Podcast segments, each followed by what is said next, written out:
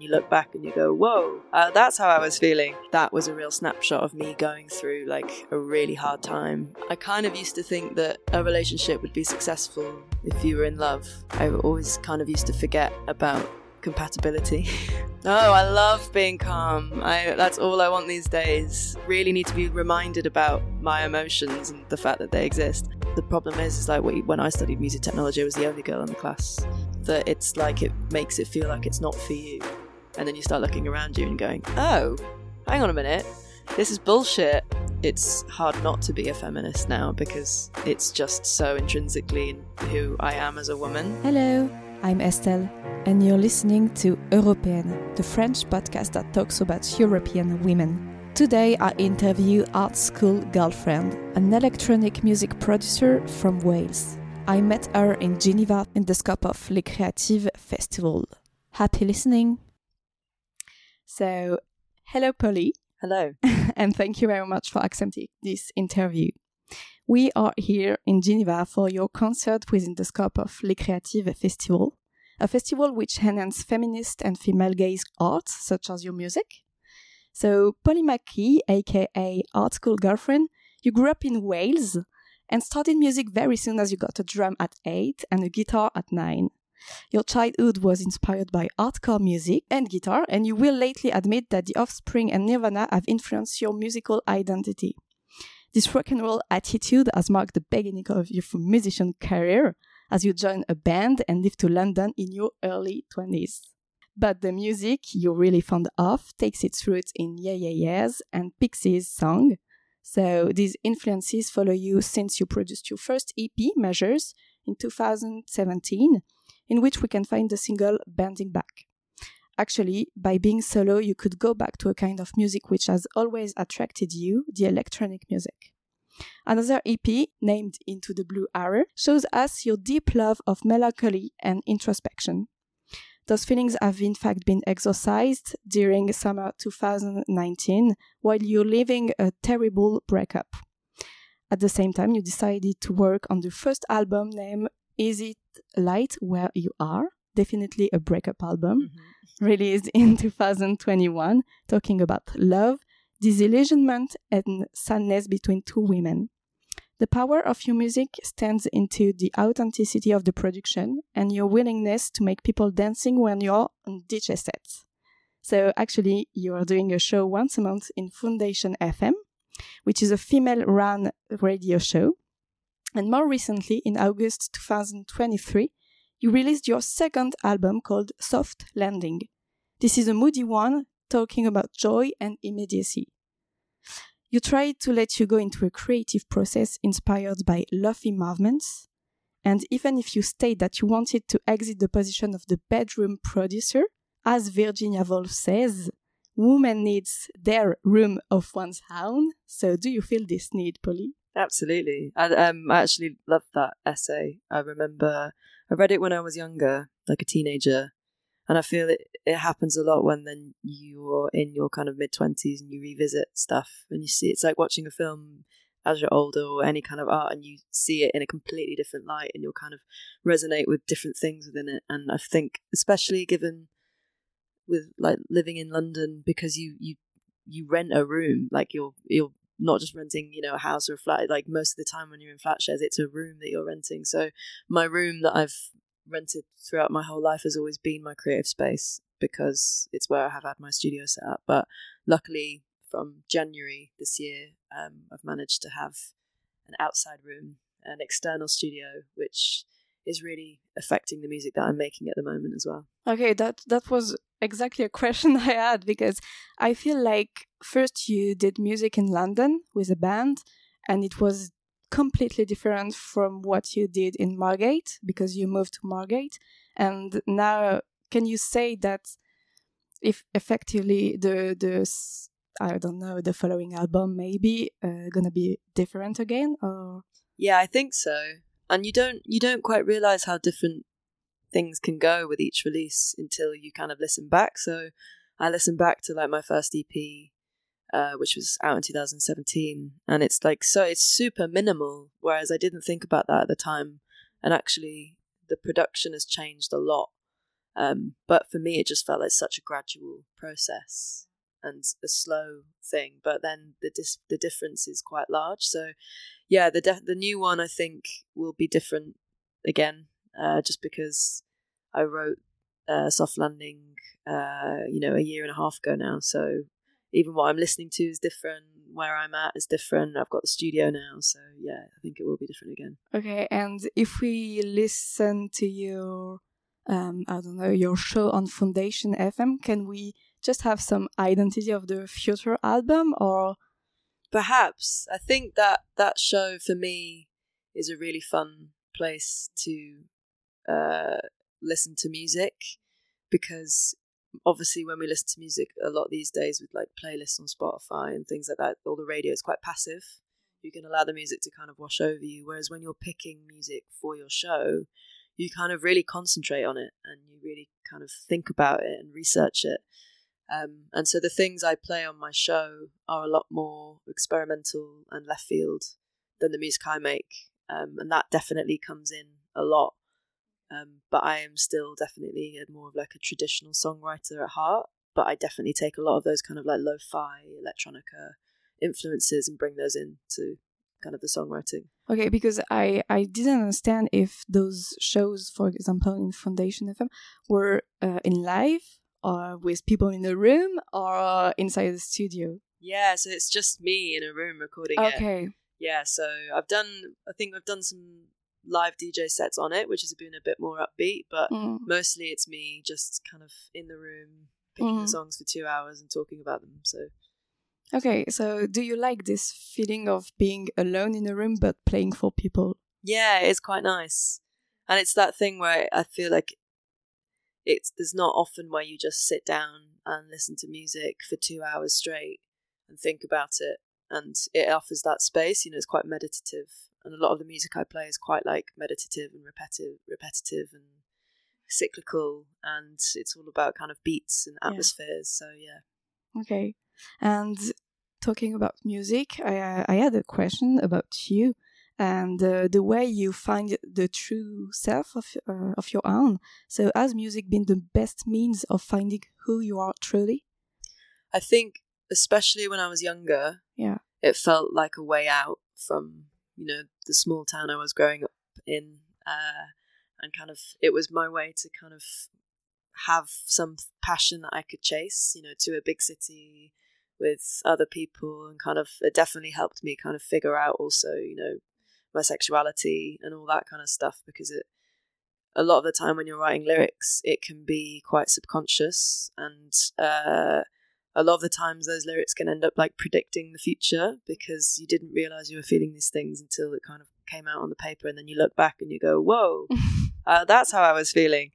Um, so they def- def- definitely affected me when i was younger. Yeah. Um, but now it's i feel like i use music less as like an emotional kind of uh, crux and more as like my place to have fun. Like i really mm. feel like i've gotten to a point where I feel um, I think because I've learned more skills in terms of how to engineer and produce, I can kind of get to my creative aims yeah. really quickly. So it means that I can kind of just be like really full of ideas instead of trying to work it out so much. Yeah, yeah. You you did the journey of a musician from the beginning, like doing uh, hours in studios and testing some stuff, and but now you know exactly where you go, or is yeah. it sometimes like blurred or yeah i think um it's about if you if you know how to do stuff yeah. like you know just boring stuff like miking things up or yeah. reamping stuff or doing a bit of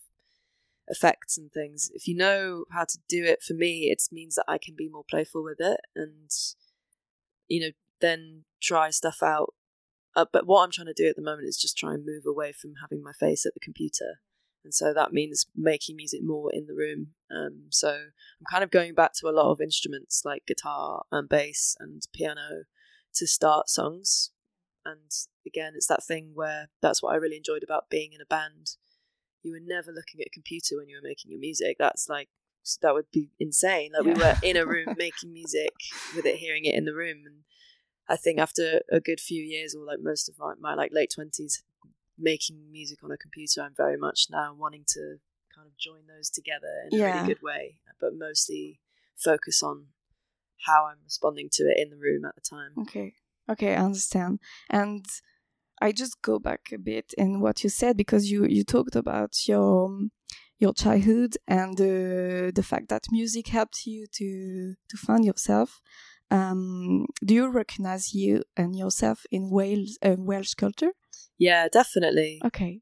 because I feel like growing up in Wales, it had such a intrinsic uh, relationship to music that this because I lived kind of on the border that the surrounding English cities and towns just didn't seem to have in the same kind of DIY way where it was all very homegrown, and because it was quite a small town, and you know you kind of had to make things happen yourself, which meant that everyone was really proactive and every we were all in like two or three bands and uh, everyone was putting on nights and it became this really amazing little hub of creativity which meant that when I was like 15 16 I could play gigs and like once a week and It's crazy. kind of- yeah whereas I think if I'd have grown up in either like a bigger city or even one of those surrounding English towns they just didn't have that scene um, and it meant that by the time like I moved to London with my band, we were kind of we all really knew how it works in terms of playing live and doing that kind of stuff, which really helps. Okay, because your parents uh, did music or not at No, all? Okay, it's that's my fun. mum played a bit of guitar when she was younger. What's really funny though is that they're both really, really passionate about karaoke. Okay. They're obsessed with karaoke.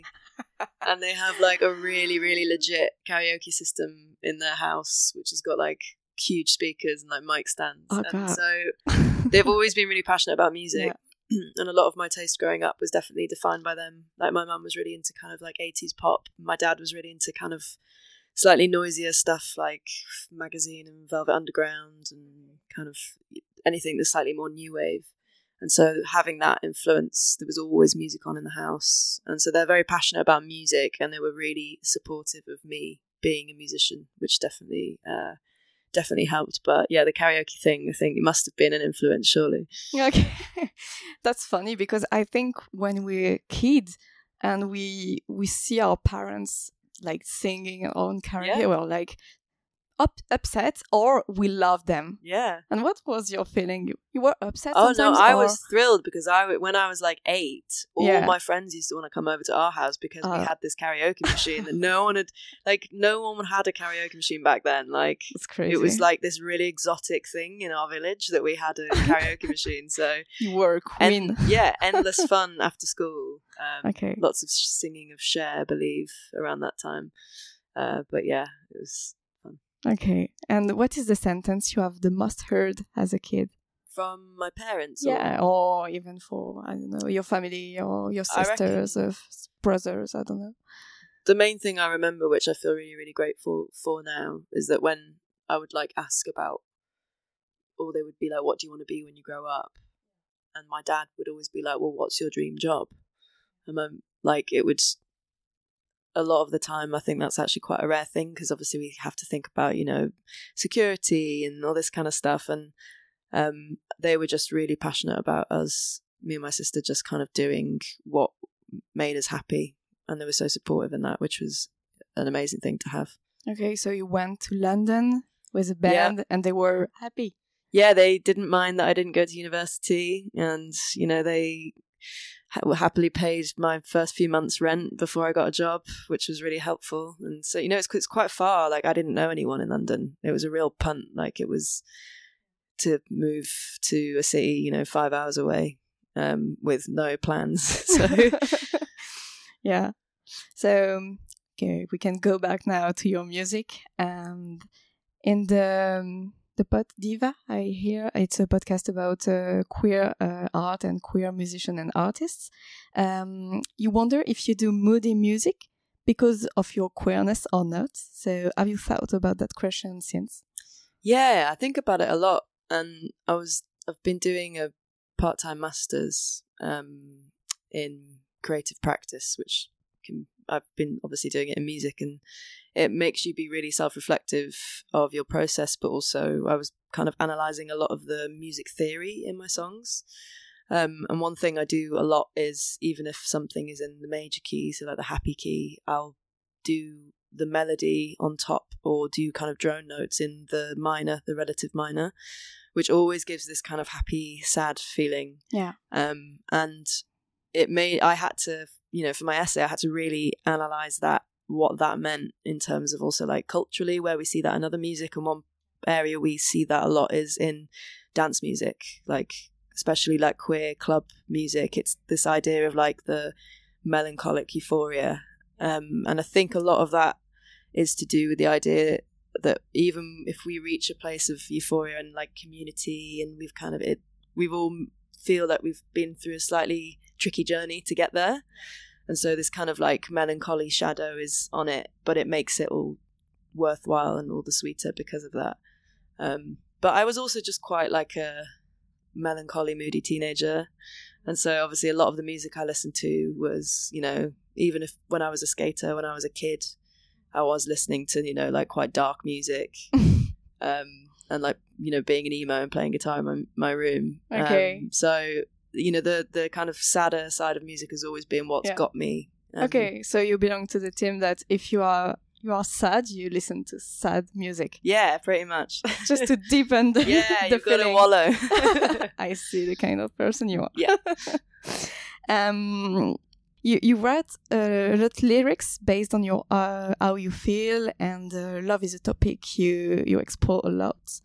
So in how do you do it? Uh, you sing love is a strange boat to ride. So why have you chosen this metaphor? I think because uh, I kind of used to think that a relationship would be successful if you were in love. I always kind of used to forget about compatibility. um, and I feel like each kind of relationship for me always felt like you were on this boat together. Yeah. But, and the love was the boat, but the kind of compatibility and everything around that in terms of who you were as people, you're like, what you wanted out of life would be the kind of waves crashing against you.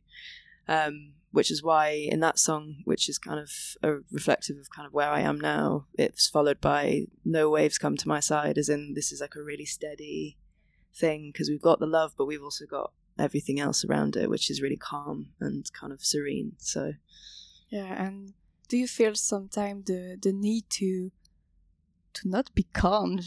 Oh, I love I mean? being calm. I, Okay. that's all I want these days. Uh, I'd love, yeah, I think because a lot of my 20s, I was definitely filled with a lot of kind of like wanderlust and would kind of chase chaos uh, through the night. But now I'm very much kind of settled and in my brain. I definitely feel like as happy as I've been in terms of again knowing how to enjoy life and where I can find that. And that's the whole theme of this album is about the idea that you can kind of throughout your 20s start pulling things in closer that make you happy and then it's kind of just surrounding you and you don't need to go out and look for it Yeah. that's a, a good advice and the um, the aim of the podcast is to give advice to women especially and to yes to g- give advice and let them um, dare to Yeah. do some some things that they didn't dare to do. So what did you do like crazy things in your in your brain? But maybe for us it's it's a normal thing. But what did you do that that just ask you to to go out your boundaries? Uh, one really particular one was uh, i think it was about five years ago now. Um, so, uh, i got asked to play at this kind of uh, queer techno rave um, at like two in the morning and it's called chapter 10 um, and it's you know literally like a sweaty box. Everyone's got their tops off. That's the vibe. And but before that you know five years ago my music was all very slow bpm very melancholy was not designed for the club in any way.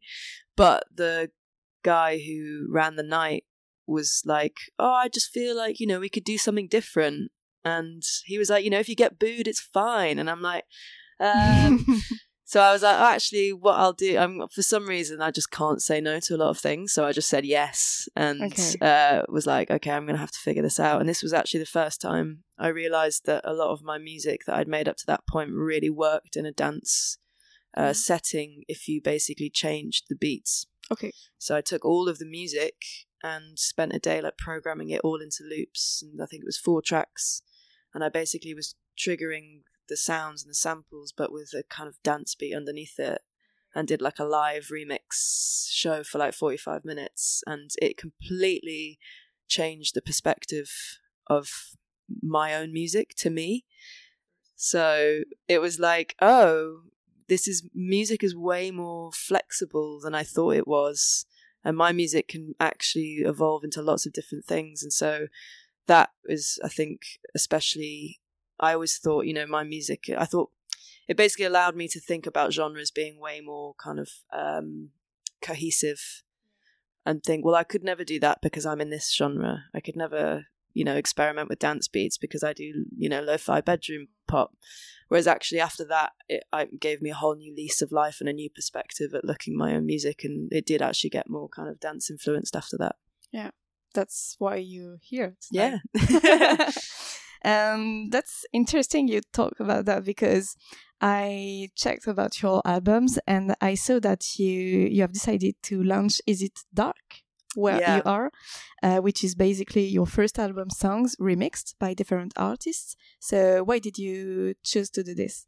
Um, well, I'd kind of been messaging a bunch of my favorite producers for a while, and a lot of them I was playing on my radio show, Yeah. and they made really interesting dance music, um, like really left field, really like amazing sound design, and it had a lot of soul in it. And I basically, it was an amazing opportunity for me to just hit up all my favorite producers and be like, I would love for you to Yeah.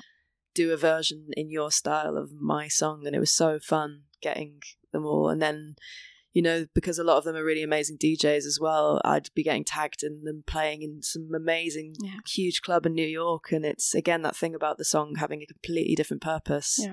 Um. So yeah, I think I'm going to be doing it again for Soft Landing as well. Okay. Oh, that's that's a good news because Yeah. I, I really liked that because I first uh, listened to "Is It Light Where You Are," which is effectively, like I said, a breaking up Yeah. album. So it's yeah, you just want to go uh, in the blanket with a cup Yeah, of tea very and much that cry.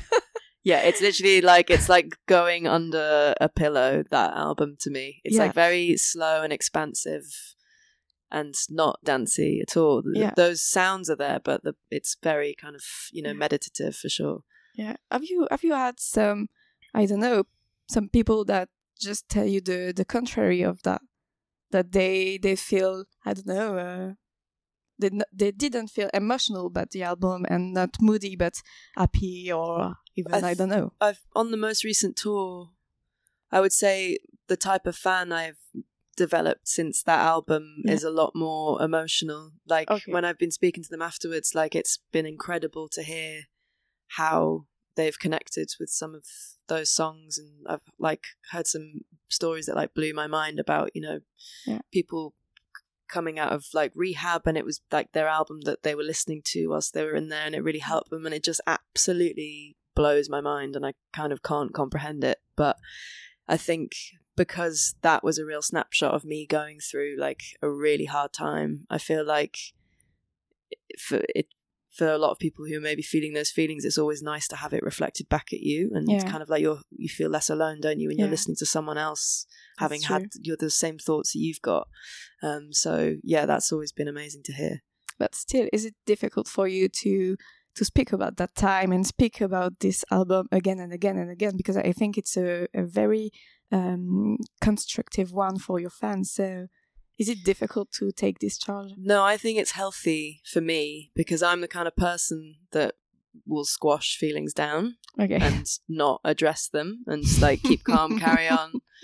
Uh, I still do it now. Like my girlfriend will be like, "Are you not like you? Are you like stressed?" And I'll be like, "No," and she's like, "Well." You haven't spoken for the whole day, and I'm like, oh yeah, maybe I'm stressed about this like giant thing I have at work tomorrow, you know. so I'm just like, I really need to be reminded about Yeah. my emotions and the fact that they exist, and then so I think if for that example, so that breakup, which was like a huge thing in my twenties because it was such a long relationship, I would have just put it in a different part of my brain and just never thought about it again. Whereas this made me have to. It's like therapy. It made me actually uh, process it, and then now it's like I can actually. What's nice is that a lot of those feelings I would have been lost, whereas now I've got kind of like a time machine of what my brain was actually feeling, and it actually makes you realize kind of where you are now, and also kind of respect that you were going through a bad time instead of just trying to forget about it. So yeah, it's healthy for me. okay, that's a good answer. um, I, I would like to, to talk about also about your feminist uh, gaze, if I can say so. Yeah. Um, I also ask my my guests, uh, what was your first feminist memory? My first feminist memory. That's a tricky one. I remember actually being at a festival called The Great Escape in Brighton in it would have been like 2009 8 or 9 so I was a teenager and there's an artist called Patrick Wolf and he was playing in this big kind of circus tent and I was watching everyone set up on stage and I noticed that all of the crew were women and this was like seeing like a tiger walking down a road in London at this point that you never saw female engineers in live venues like in 2007 or 8 you just didn't. And it just blew my mind and then I was researching it and he actively only ever had female engineers working for him so you know doing front of house backline all that kind of stuff and it's one of those things where it really i think represents where we are now in terms of instagram and things like that really helping is that you can yeah. if you can see it you can you can do it you can do it yeah. not even do it but just perceive that that happens yeah. so i feel like you know me seeing if i i mean I, i've had you know female techs before and everything and if i walk into a venue and i see that there's a female engineer i don't think twice anymore. Yeah. Whereas at one point that to me was like what? And the fact that it was like what? is absolutely crazy to me now. Yeah. the fact that that was like a shock. So i think that was a really important thing. And also karen o from yeah yeah yeahs and pj harvey were really important to me when i was 16 um, because again i didn't realize at that point but i pretty much accidentally was only listening to men and i didn't even notice and then you get these artists who come along and you're like oh you exist. Thank you.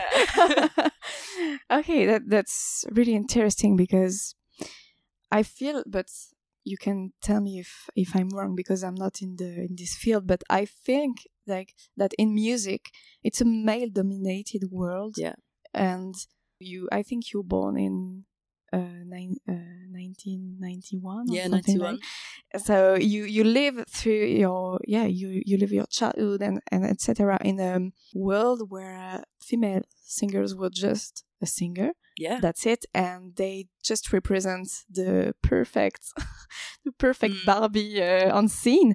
And i sometimes i i feel that it moves and it go forward but sometimes i i feel that it's not that much yeah. going forward so absolutely. what do you think about that? Do you think it's going forward or not that much? I don't know i have this conversation a lot i feel like what you were just saying about in that era women just being singers like we still as women get the term singer songwriter way more than men do because it's like we have to be you have to be told that this person also writes the songs and actually that that wouldn't be presumed um, so the, yeah, I find that term singer songwriter really interesting. But I think if I think about the amount of women I know in music now making music, yeah. they are also doing the production. They're all amazing producers, self producers.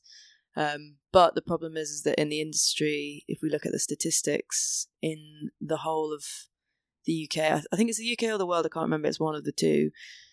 Only 2% of all uh, personnel behind the scenes who work on albums, like mixing engineers, mastering engineers, recording engineers, are women. And so, even if we are having more women being the artists, the people who are still doing the behind the scenes work, it's still so male dominated, and that is going to affect the music in a massive way, and it's going to affect uh, basically everything around it because I've I've definitely have had some bad experiences in studios with kind of power dynamics, and, and everyone I know has. And so I think if the place where the music is getting made can have more women and kind of non-binary people involved, it will have a better effect for everyone. I think. Yeah. Do you feel this in Foundation FM, for example, or? Yeah, definitely. And I think it's definitely getting better. I think the new generation of like studio assistants, there's way more women. But I mean, I teach music production at university, and it's even with the younger generation, they're like 18 year olds, I would say, say it's still like 5 10% girls. Okay. okay. And hopefully that will just keep changing. But the problem is, is like when I studied music technology, I was the only girl in the class. That it's like it makes it feel like it's not for you. And so, yeah, I have, I'm just, it's better, but it's definitely nowhere near what it should be. As uh, I'm French, so I don't know how it works in UK, but um, do you think it's do you think like in Wales it's different than Scotland and in uh, England and in Northern Ireland, or do you think it's a a general feeling and a general yeah general generally girls just not there? I feel like it's probably better in the kind of major cities just yeah. because of things like access. I feel because music is such a classist in- industry as well that um, it's pretty much just dominated by the middle classes. That if we then add gender into that as well in the regions, it's going to be you know even less. So I think yeah, the cities have probably got it better, but um, yeah, I think it's still loads of work to do. Yeah, um, oh, it's sure. um, so, do you know personally a woman who inspired you in the theme of feminism and doing things? Not, uh, not personally, but uh, again, I'm always talking about PJ Harvey. I think because she completely changed what I like thought the industry would expect from a woman. So she kind of did these. She came up with a different character for every album. She, you know, didn't ever seem to care about being perceived under the male gaze in, in any way but a slightly ironic way. Um, and it just felt that she just literally didn't care and was so true to her own artistic vision that I just massively respected that and hadn't really seen that before. Um, so yeah, that was definitely a big one. Yeah, and I can I can feel that you you like this influence of not caring about anyone and just go in in the deepest uh, way you can go. And we talked about uh, just before about your queerness and how it affects your music. Mm-hmm. But do you think it's important to not caring? To, to go in the deepest way you can go, or do you think even if you care, you can take many opinions and do it, do a music you like, even if you take it yeah. into account uh, opinions or i feel like i i don't think i could make anything but the music that I make. And so I don't think it, I could probably like try and push it in certain direction directions if someone was like kind of asking me to, as like you know if I was doing it on spec or something and I needed to make uh, I don't know a, a, certain type of track. But I feel like it's so uh, just completely naturally what comes out that I couldn't really change it okay. if I tried, um, which would make me quite a bad uh, like if I had to write music for like a children's television program, it would be I couldn't do it. Um, so they're gonna cry. Yeah, they're gonna become really moody. Um, so I think I mean even with this album, it's so funny because I've been talking about how it's like the happy, joyful album, yeah. but it everyone's like, yeah, the lyrics are definitely that, but the music is still really, you know, quite melancholy. So, um, but I feel like I would love to have way less abandon than I do. I'm quite like a naturally, uh, pro- like slightly more reserved, private person. I, w- I wish I had the kind of abandon that some of these performers have, like Karen O, like to be able to have that release on stage, for example. I would love that, but that's not my. That's just not me. As much as I would try, I think everyone would just call it out straight away. Is not real. um, but I feel that yeah, I think it's important to kind of try and figure out what it is you want to do and just go for it for sure.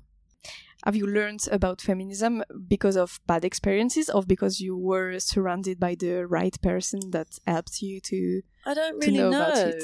I remember someone asked me at one point, I can't remember how I was, they were just like, Are you a feminist? And I was like, oh, I don't know. I was like, and they were like, you should be. I was like, yeah, I should be. I think I was literally like 16. Like, whereas now six, 16 year olds these days are like, you know, yeah, so aware of everything. yeah, that's true. And it was that thing where it's just like, I think it's like those experience, experiences I mentioned before. It's kind of, you have like these moments of realization and then you start looking around you and going, oh, hang on a minute. This is bullshit. um, but I think it's definitely, we all definitely have those kind of uh, experiences that we look back on and we go, oh, yeah, that was not okay. Or Yeah. that was definitely the wrong dynamic or kind of felt a bit taken advantage of there or if i'd have been a guy that wouldn't have Mm. happened and so they i mean that happens you know sometimes on a monthly basis weekly basis for a lot of people especially with the music so Yeah. i think that's the thing of kind of i think it's hard not to be a feminist now because it's just so intrinsically in who I am as a woman to kind of Yeah. notice these things. And also, you know, being in a teaching environment where I teach in a studio, which is normally a very male dominated place, and a lot of students walk in on their first day and are kind of surprised to see me. And I was like the first woman to be, you know, a leader of a module which was studio based in that university. So I think that is an interesting thing. And I even feel it sometimes with some students where you kind of, and it's always happened in the studio environment when I've been with some kind of co producing or kind of different. Um, and it's only happened a few times and I haven't worked with them again. But it's that thing where you have to prove yourself. And so you only get their respect like way later on, a few hours in, once they know you can like work a synth or like know anything that they know. Whereas I think the difference is that kind of a lot of the time a guy can walk in the room and they have to disprove themselves and kind of prove that they don't know stuff because they kind of walk in like this, whereas women walk in like this. So I think that is just something you kind of get used to, but always keep noticing for sure. Yeah, yeah, and that's interesting, but it's it's not in only in the music field and No. in music because I talked about this uh, with an alpinist, and Oh, she wow. said, yeah, and she said to me like. Um, I would say when when we go to mountain, uh, I never go first because I'm saying in my mind like a man will go Yeah. first and just show the rest of the group which is the the Yeah. right path. But actually, when when they are uh, between uh, women, she she said to me, "I go first because I know that I can go Yeah. first." and it's really just a, I think something in in your in your mind, in my mind, in women mind that we have to, I don't know, uh, to to yeah to split to separate to Yeah, one hundred percent. yeah I have I play football as well, and I've like again, it's good dynamics on the football pitch are really Yeah. exposing about characters or kind of what Yeah. people intrinsically think deep, deep down, and it's Yeah. like, oh yeah, you're not, you haven't passed to me once because it's you're not even noticing, and if I told you that you'd never pa- you don't pass the ball to me or any of the women on the pitch, you would be like, what? Oh my god! But it's so deep down, I'm gonna just automatically pass to all the other guys on the pitch and not the women. So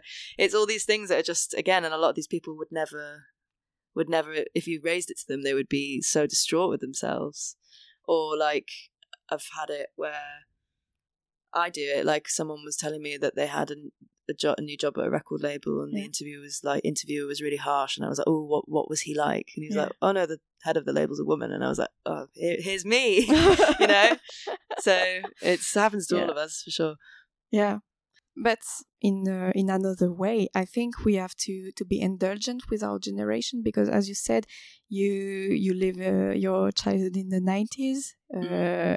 I I live mine in the two thousand, uh, and I feel like we just learn for from the beginning that Yeah. uh, things are are like this and not like this, and girls do this and boys do yeah.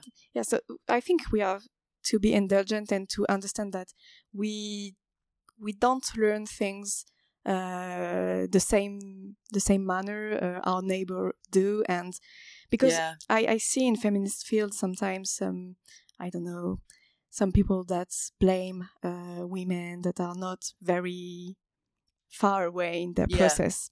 But do you think it's it's the same thing in the music? And do you think that women sometimes just yes just not there and even things they can't do because they they are not very far away? Yeah it's all about it's conditioning isn't it? And it's opportunity. Yeah.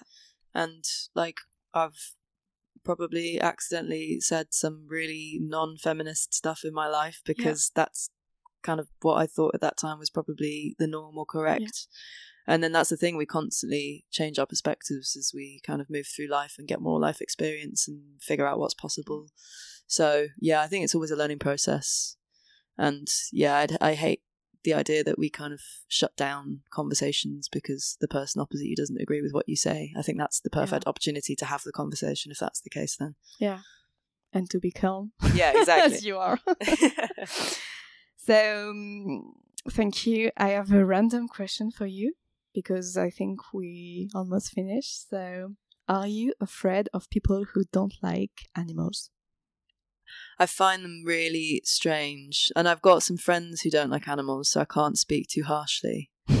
but I have a theory that they ha- they're unable to see their the animal's soul, okay. and that's why they can't emote or empathize with the animal. So, like, I've got two dogs, and a few years ago I only had one dog, and I was living in a flat share with my best friend, and she lit. They literally, and he was the same. They didn't acknowledge acknowledge each other for two years. they like coexisted, and he would ignore her, and she would ignore him, and it was like it worked okay. But you know, if I'd asked her to look after him, she'd be like, "No." That's not. Whereas you know, I've got so many friends, like me and AJ, my drummer, who's here. We just every day just sending each other dog memes. So okay. Yeah. It's a good question. It's a tricky one. Yeah, yeah, but I think it's saying a lot about the people I interview.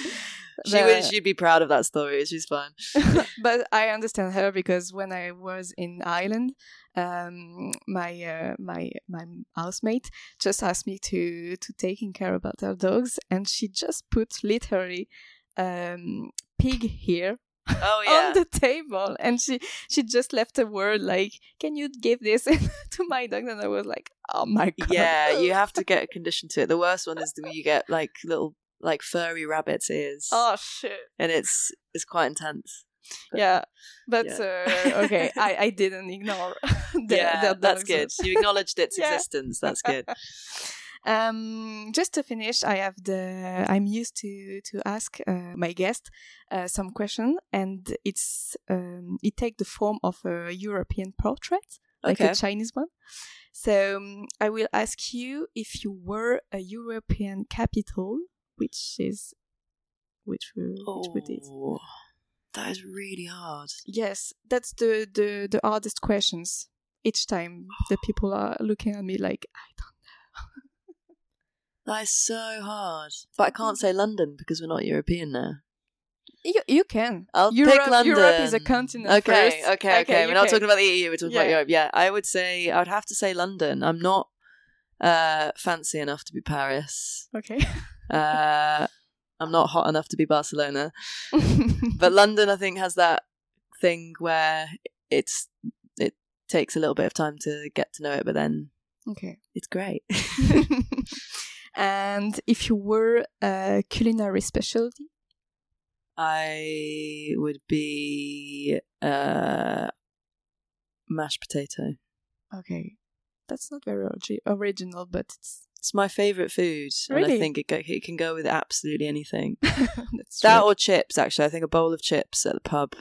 yeah. I would. ha- That was what I'd want to be because no one is ever angry at chips or upset about chips. that's true. Um, maybe I'm just too much of a people pleaser at this point. This is exposing a lot about. This is why I've never gone to therapy because I would hate about actually realizing these things about myself. That's the, the aim. And if you were a drink, it's a tricky one because we don't really think about that in daily life. No. I can give you some example if you. Yes, please. Me, I would be um, an Italian coffee, for example, Why? because I like the taste and because it's uh, a drink you can share or you you can uh, just drink on your own, and I like it. Okay, so we're talking about the benefits of the drink rather than what it says about our personality. Or have I gone like It's too deep up to about you, this? really, there is no very. uh, I am hopefully. Uh, my favorite thing is going to the fridge and there being like one last cold bottle of beer. yeah. Okay. Yeah, and finally, and after that, you're, Yeah. you're free. um, if you were a touristic place in Europe? What would it go for? Yeah, I'm trying to think of tourist destinations. Yeah. Oh man, this is really hard. Uh, I'm trying to think of one in Wales. Snowdon. no, that's good. There we go. good answer.